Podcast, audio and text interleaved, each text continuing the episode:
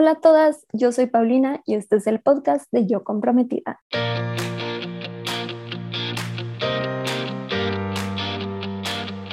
Bienvenida a este podcast en donde te ayudo a planear tu boda de una manera sencilla y divertida. Cada semana me siento a platicar con una comprometida que está en proceso de planear su boda o que ya la planeó para que juntas podamos compartir historias, resolver dudas y darte tips para que disfrutes al máximo no solo tu boda, sino toda la etapa de estar comprometida. Nuestra invitada de hoy se llama Ale. Ella ya se casó y en este episodio nos comparte los aprendizajes de su boda. Entre las dos resolvemos un dilema bien importante de una comprometida que no sabe cómo lidiar con papás divorciados en su boda. Y por último, Ale nos comparte un tip para sacarle provecho a los momentos de estrés y crisis al planear una boda con tu pareja. Eso y mucho, mucho más que fue saliendo en este episodio, así que con eso vámonos con Ale. Hola Ale, bienvenida al podcast. Muchas gracias por estar aquí hoy con nosotras. Y para empezar, ¿nos puedes contar un poquito de ti y de tu boda? Hola, ¿qué tal? Sí, primero que nada, pues muchas gracias por la invitación.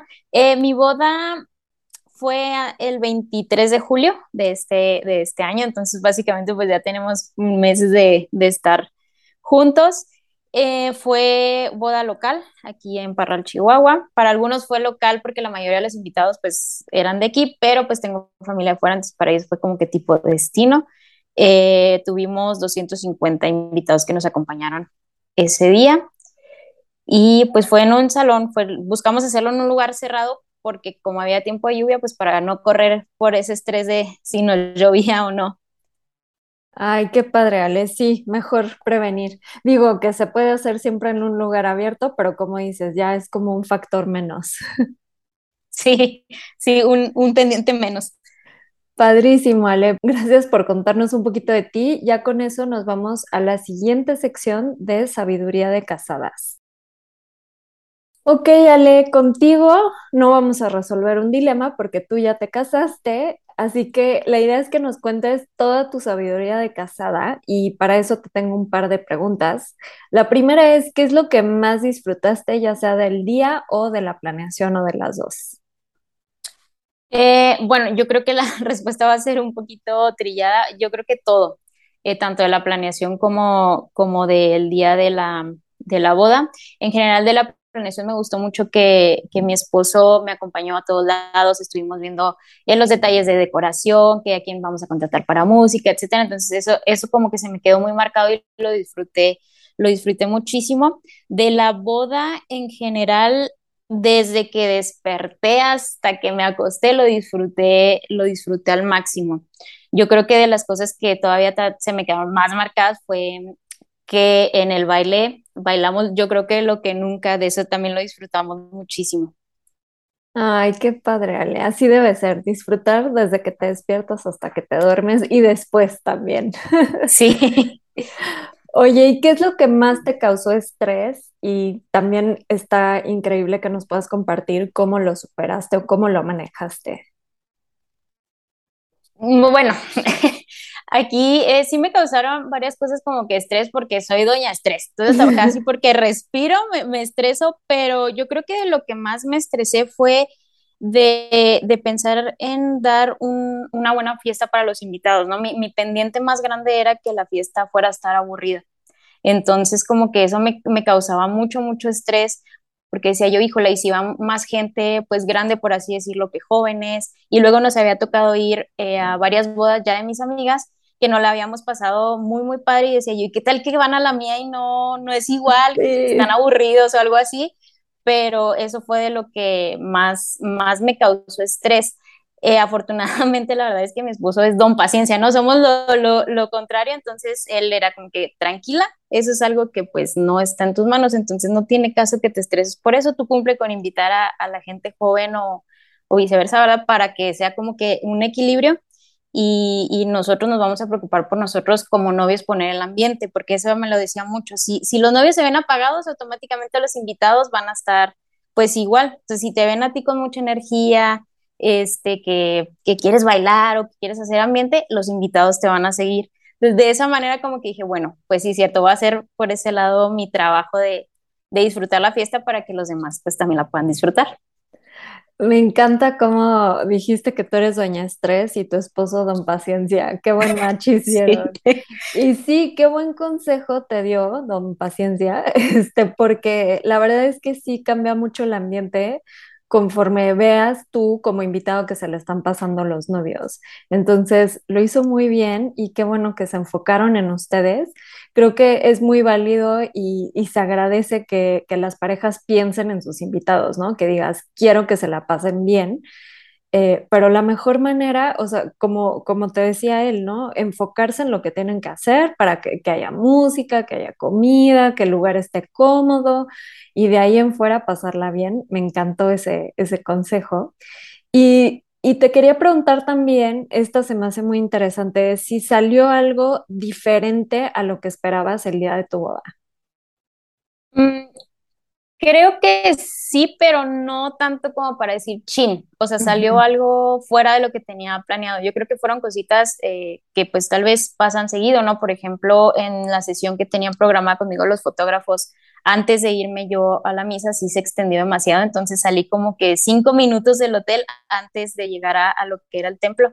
Entonces, pues sí, fue como que se me movió un poquito el itinerario que ya habíamos, que ya habíamos marcado. Eh, pero pues de ahí se derivan varias historias que ahorita ya son anécdotas, ¿no? O sea, por ejemplo, salí al 5, ¿no? Y decía yo, chin, yo, o sea, me voy a casar y ya llegué tarde, ¿no? Este, pero no, afortunadamente todo salió bien, en el trayecto sí nos pasaron varias cosas, esto lo, lo contamos con, pues ya con mucha alegría porque mi hermano era el que, el que me iba a llevar y ya íbamos cortos de tiempo y en eso hizo mucho aire y se nos vuela el ramo del carro. No. Entonces fue como que, ¿qué hacemos? Entonces yo ahí dije, hoy no me estreso, hoy es mi boda, no, no me voy a estresar. Y le decía yo, no, ya déjalo, ya vámonos. Yo a lo que quería era llegar y él en su papel, no, yo no me voy sin, sin el ramo del carro, ahora tú llegas completa. Entonces ahorita son de ese tipo de cosas que dices tú, en lugar de contarlo como algo malo, lo contamos como algo bueno. Ay, me encanta, Le. Justo por eso la pregunta es si salió algo diferente, no malo, ¿no? Porque es lo que les digo no, no tengan miedo a que algo salga diferente a lo que habían planeado, porque justo eso hace las mejores anécdotas, tal cual como lo acabas de contar, ¿no? O sea, cualquier detallito que sea inesperado hace que sea más memorable ese día y que lo puedas comentar con la persona que pasó. O sea, eso jamás se te va a olvidar esa historia con tu hermano y cómo él se encargó de que llegaras completita y como tenía que ser, está padrísimo. Así que gracias por compartir esas anécdotas con nosotras. Y por último, ¿hay algo que hubieras cambiado si es que haya sea en el proceso de planeación o ese día? Ah, sí. Mm, yo creo que una de las cosas que eh, pudiera cambiar ahorita sería eh, conseguir a nuestra planeadora con tiempo de anticipación. La conseguimos seis meses antes. Este, y nosotros al momento de comprometernos, nosotros nos encargamos de ver todos los proveedores, o sea, por nuestra cuenta. Después este, nos dimos cuenta que necesitábamos ayuda. Entonces, este, ya cuando la contactamos nos dimos cuenta que sí era súper necesario tener una persona desde el inicio de, de la planeación porque ellos nos ayudan pues a ver con los proveedores las mejores opciones. Entonces a nosotros nos dieron una opción, a ella le hubieran dado otra. Entonces yo creo que sí, eso hubiera cambiado, conseguirla desde el día uno para este, conseguir las mejores opciones para nosotros. Otra de las cosas que, que sí pudiera cambiar sería como que reestructurar la llegada a la recepción y saludar a los invitados, porque este, nosotros llegamos, hicimos nuestro vals, nos pusimos a cenar y después de eso saludamos a cada uno de los invitados. Entonces ahí se nos fue más de 40 minutos, nos perdimos ahí de animación que hubo con un carrito de shots y todo, entonces como que reestructurar esa parte para haber disfrutado desde que inició el baile hasta que terminó. ¿Cómo te hubiera gustado hacer esa como bienvenida de invitados? Eh, bueno, aquí se acostumbra mucho que los, bueno, no sé en otros lados, pero aquí de que los novios no los ves hasta que hacen su entrada, ¿sí? Entonces, yo lo que tenía la idea principal era ahí en la recepción, este, darles la bienvenida, que pasaran, este, que se les asignara su mesa y ya después pues nosotros entrábamos ya cuando estaba marcado en el itinerario. Me hubiera gustado que, fuera de esa manera, pero ya por los tiempos igual no sea como... Sí, es que cuando son más de 100 invitados, ese proceso de saludar lo tienen que tomar en cuenta en su horario, o sea, justo lo que estás diciendo ahorita, porque sí se van a tardar saludando Y, y aquí también, en, en, el centro del país, muchas veces no ves a la pareja hasta que ya hacen la entrada triunfal. Pero también a mí, creo que cada día más hay más, más bodas donde, donde entran desde antes o te reciben en la recepción, como decías, o van al cóctel de bienvenida. No sé si también tengan eso ustedes, que es como un, un cóctel previo, pero eh, sí, sí ayuda mucho poder adelantar. Pero bueno, son detallitos, como dices. Está padre comentarlo. Eh, si le sirve a alguna comprometida que esté escuchando. Y también lo que dijiste de la wedding planner me pareció muy acertado. Eh, muchas veces como que dices, no, sí lo logramos. Y justo a los seis meses yo siento que entra una crisis, porque lo he visto en muchas parejas que llegan ya sea, este, cuando era wedding planner 100% del tiempo, pues llegaban, ¿no? A los seis meses de, ayuda, toma mi boda, ¿no? Ahorita con las sesiones de wedding coach, justo es como que la marca, ¿no? A los seis meses empiezan a buscar ayuda.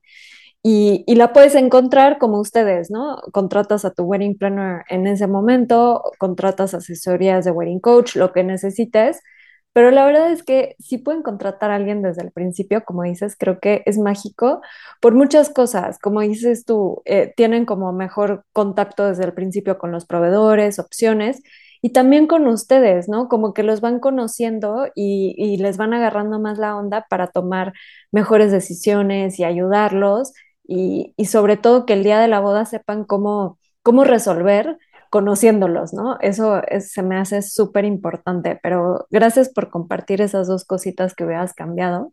Y qué bueno que no, no es nada grave, ¿no? O sea, fueron detallitos. Con eso nos vamos a la siguiente sección de ayudando a otras comprometidas.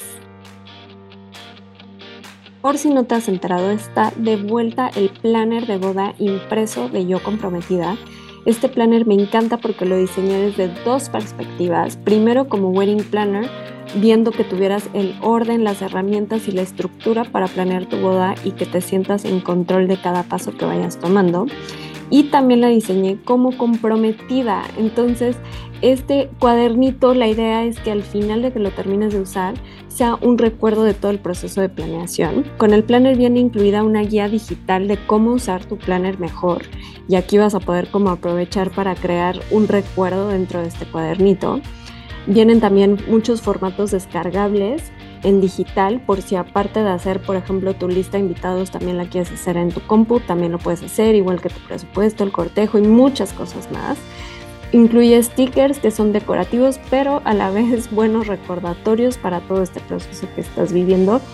Y muchas, muchas cosas más. Está súper completa. A mí me encantó, la usé para mi propia boda. Entonces, si estás buscando una agenda para planear tu boda, te recomiendo ampliamente esta. La diseñé para comprometidas como tú. La puedes encontrar en yocomprometida.com y también en las notas del episodio te voy a dejar el link directo para que puedas encontrar toda la información y todo lo que incluye. En esta sección, Ale, las dos vamos a contestar un dilema de otra comprometida. La pregunta de hoy es de Alexa y su dilema es este. Hola, necesito tu ayuda. Mi suegra no quiere ir a la boda porque la esposa de su ex esposo va a ir. Aquí pues el dilema es cómo lidiar con papás divorciados en boda. Salió hace un par de semanas en las preguntas de Instagram y un montón de comprometidas empezaron a escribir. Tú, Ale, nos mandaste un mensajito muy lindo con tu experiencia, así que aquí estamos con este dilema ¿Qué, nos puedes compartir? ¿Qué consejo podrías darle a esta comprometida y muchas más que tengan dilemas parecidos, Ale? Híjola, como lo mencioné en el mensaje, no, tema complicado. Es un tema que al momento de nosotros escuchar divorcio, ya, como que entramos en, en shock de decir, ah, caray, ¿qué pasa?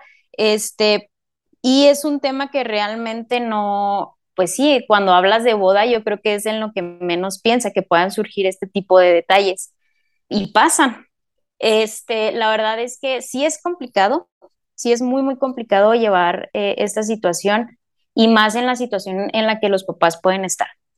En mi caso, la verdad es que sí les soy muy no, no fue fácil. Este, ¿Por qué? Porque uno como hijo busca como que el bienestar de un papá y del otro. Entonces uno está en medio y más cuando los dos nos están apoyando para llevar a cabo pues este momento tan especial. Entonces siente uno como que el compromiso de buscar eh, el bienestar tanto de mamá como de papá. Aquí eh, la verdad es que yo sí llegué a un tope de decir, ya me siento muy agotada mentalmente de estar pensando de, híjola, y si hago esto, pero si mi mamá se incomoda, si mi, si mi papá se incomoda, este, ¿qué hago? Ni siquiera yo todavía lo he hablado con ellos y yo ya estaba, este, autorrespondiéndome, ¿no? O sea, adelantándome a lo que pudiera pasar. Sí tuvimos algunos, hay algunos detalles de que uno estaba de acuerdo con una cosa, otro no. Entonces ahí es buscar como que el punto medio. Lo mejor que yo pude hacer es ser lo más claro posible con ellos, es decirles, ¿saben qué? Necesitamos hablar porque yo ya estoy muy agotada este, entre la planeación, entre lo que conlleva este, hacer una boda y todavía pues como que aumentarle este tipo de detallitos lo hace todavía más pesado. Y lo peor es que el cuerpo lo resiente, se me empezaba a caer el cabello, bajar de peso, acné, horrible. Entonces ya fue como decir, no, ya basta, este, necesito enfocarme en mi boda y necesito que ustedes me ayuden. Necesito, este, como que, ok, yo sé que hay, algunas cosas que no podemos hacer por acuerdo de los dos, pero ese sí necesito que me echen la mano en ese, en ese aspecto. Sí se dio la situación que una persona prefirió no ir este, para evitar este, ahí, pues a lo mejor incomodidades. Yo respeté esa decisión, tampoco me clavé mucho en decir, híjole, ¿y ahora qué hago? O sea, ok, es, es su decisión, contemplada estaba esa persona, iba a ser más que bienvenida, si ella no se siente a gusto, está bien, yo respeto su decisión. Y así pues es, es en general, ¿verdad? Este, pero sí, la verdad es que sería de mucha ayuda que los papás nos echaran la mano y entendieran que no es fácil llevar a cabo una boda y que conlleva mucho estrés y que nos pudieran ayudar un poquito en decir, ok, ahorita mi hijo o mi hija está muy estresado, este voy a hacer todo lo posible para ayudarle en ese, pues en ese aspecto, porque pues no es fácil. Como hijo, la verdad es que no, no es fácil estar en medio de las dos, pues de los, de las dos partes. Ale, ¿y el día de tu boda te siguió como preocupando este tema o te, te deslindaste de todo? Me deslindé de todo. Una vez que yo hablé con ellos, decirles y que los dos estuvieron de acuerdo en cómo iba a llevar yo mi itinerario, porque lo vuelvo a repetir, sí fue muy claro, el itinerario es este, yo necesito que me apoyen con eso. Ok, estamos de acuerdo, lo llevamos y ese día yo me deslindé absolutamente de todo. Y eso es algo que también tienen que tomar en cuenta. Cuando es una boda con gran cantidad de personas, la verdad es que lo menos que piensas es en ese tipo de roces, ¿no? O sea, tu mamá puede estar de un lado, tu papá puede estar del otro y perfectamente cada uno puede este, convivir con su gente, ¿sí? O sea, no, no necesariamente que todos, ay, hay que hay que convivir todos juntos. No, no, a final de cuentas, ese día, porque así me pasó, cada quien estaba por su lado, cada quien disfrutó por su lado y pues fue de lo que menos, de lo que menos este, nos preocupamos ese día. Ay, qué bueno, Ale. Sí, es un tema bien complicado y como dices, es como algo que no se te ocurre, que no, que va a ser un tema, pero sí es, y para muchas, para muchas parejas, pues entra este factor, ¿no? Yo, Estoy totalmente de acuerdo, creo que lo hiciste increíble, como tener esa comunicación y apertura con ellos y dejarles todo muy claro y explicar. Y ese día, como dices, la verdad es que, y sobre todo en una boda ya más grandecita como la tuya, digo, yo considero una boda chica, pues una de 50 personas que aún así no tendrían que convivir, o sea, se hacen mesas aparte, este, y cada quien disfruta en su espacio, ¿no? Pero, pero definitivamente creo que lo mejor que pueden hacer es hablar y comunicar y que, que entiendan también como tu postura y tratar de, involucrarlos como lo hiciste tú a la hora de tomar decisiones y mediar lo más que se pueda, pero que tampoco cause como un estrés máximo, que entiendo que para muchas personas, pues a lo mejor si los papás no contribuyen con buena actitud, pues está bien difícil. Yo le agregaría eh, como un par de consejos más eh, a mí me llegó a pasar como wedding planner, muchas veces la pareja te cuenta la, la, situación familiar, ¿no? Entonces tú ya sabes eh, que hay un poquito de tensión, entonces puedes como tomar un par de, un par de, de, cositas como por adelantado, saber que tal vez van en mesas completamente diferentes. Otro punto importante también sería que se lo comunican a su fotógrafo a la hora de hacer la sesión de fotos. Si de plano van a ser como sesiones separadas porque no se pueden ver y no pueden estar juntos, sí que su fotógrafo y la coordinadora wedding planner lo sepan para que les ayuden ese día a coordinarlo y que no haya, como dices, como esos pequeños roces. Este, darles algún papel importante a cada uno por separado. Tal vez uno participa en la ceremonia, el otro en el brindis, no sé, ¿no? O, dependiendo qué, cuántas ceremonias van a tener, si la civil, la religiosa, este, como involucrarlos de diferentes maneras para que sientan que tienen como el mismo peso. Ya hablamos como de sentarlos en mesas separadas, este, como para que no haya tema en esa, en esa parte. Y, y, pues mi último consejo era ese, ¿no? Sentarte a platicar, que es justo el, el consejo que nos compartes.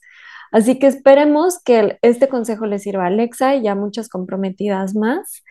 Y con eso nos vamos a la siguiente sección de tips para comprometidas. Si te estás preguntando cuál es la clave para relajarte y disfrutar al máximo el día de tu boda, definitivamente tener una coordinadora el día de tu boda y los meses previos es la respuesta correcta. Carmen Mari Boda se dedica exclusivamente a coordinar el día de tu boda. Siempre ha pensado que las novias pueden y saben cómo planear y organizar una boda, pues investigan y normalmente tienen muy claro qué quieren y cómo lo quieren. Pero, ¿qué pasa con el día de la boda?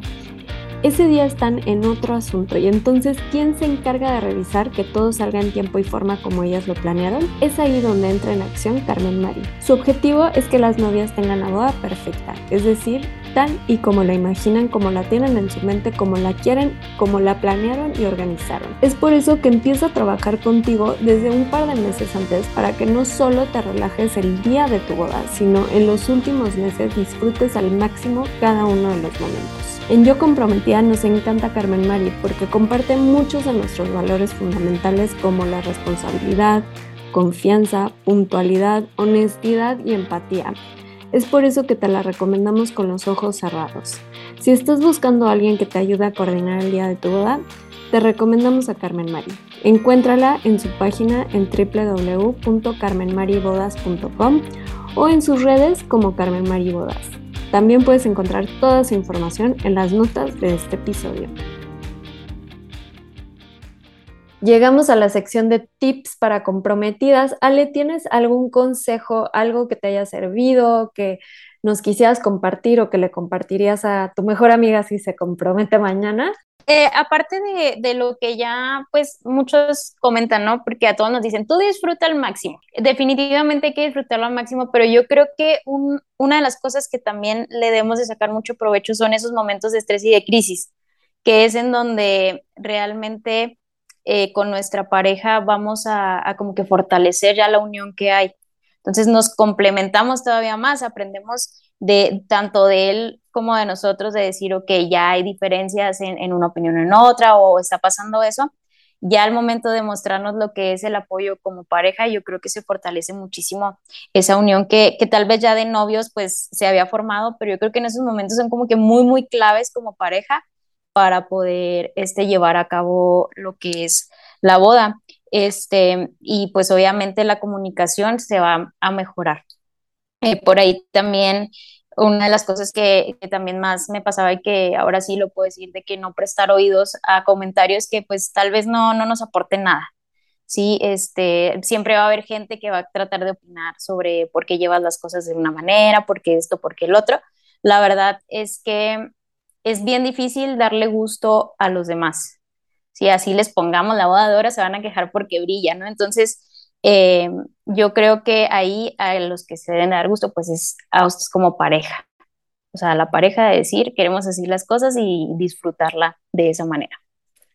Ay, me encanta este consejo, Ale. También justo lo que dices como de no tenerle miedo a estas crisis que salen a la hora de planear la boda, porque justo ahí se fortalece la, la relación y me identifico mucho con eso, porque yo al final, ya que pasó la boda, que tuvo una cantidad de estrés brutal las últimas semanas por todo lo de la pandemia. Al final que salió tan bonito, dices, mira, qué cosa más increíble logramos trabajando como equipo y en las buenas y en las malas. Entonces, me encanta que compartas este consejo y bueno, obviamente todo lo de la opinión de los demás es un tema bien fuerte, o sea, llega a pesar muchísimo. Y como dices, creo que, o sea, creo que lo mejor que puedes hacer es entender lo que nos estás diciendo que no vas a complacer a todos. No hay manera, no hay manera. Entonces ríndete, ríndete y mejor te enfóquense en lo que ustedes quieran. Está padrísimo este, estos dos consejos que nos comparte Ale. Y ya con eso nos vamos a la última sección. Ale, en esta sección que se llama Obsesiones de Boda, te quiero preguntar si hubo algo que te obsesionó durante todo este proceso y que ahorita que ya pasó digas, ay, no era para tanto.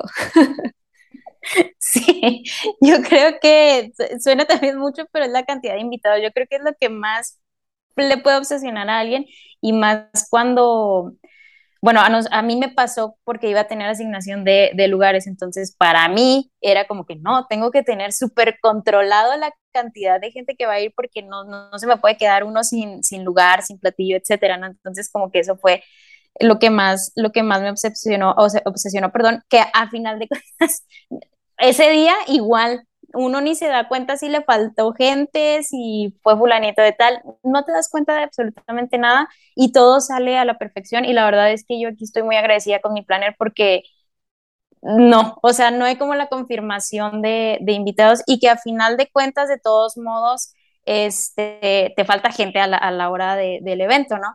pero la verdad es que yo sí siento que son puntos muy claves para tener así como que un, respirito de decir, ok, todo está bajo control, tengo tantos confirmados, todo va, todo va bien. Pero sí, la verdad es que no, yo recomendaría que no hay que clavarse tanto con, con, con eso. A final de cuentas, todo se acomoda y todo va a salir a la perfección. Ay, sí, yo siempre les digo, no hay que preocuparse, hay que ocuparse. Y tal cual, o sea, aquí si les estresa este tema, hagan bien su confirmación de invitados, contraten a alguien. Nosotros por ahí tenemos un descuento con un servicio de confirmación, se los dejamos en las notas del episodio si les sirve.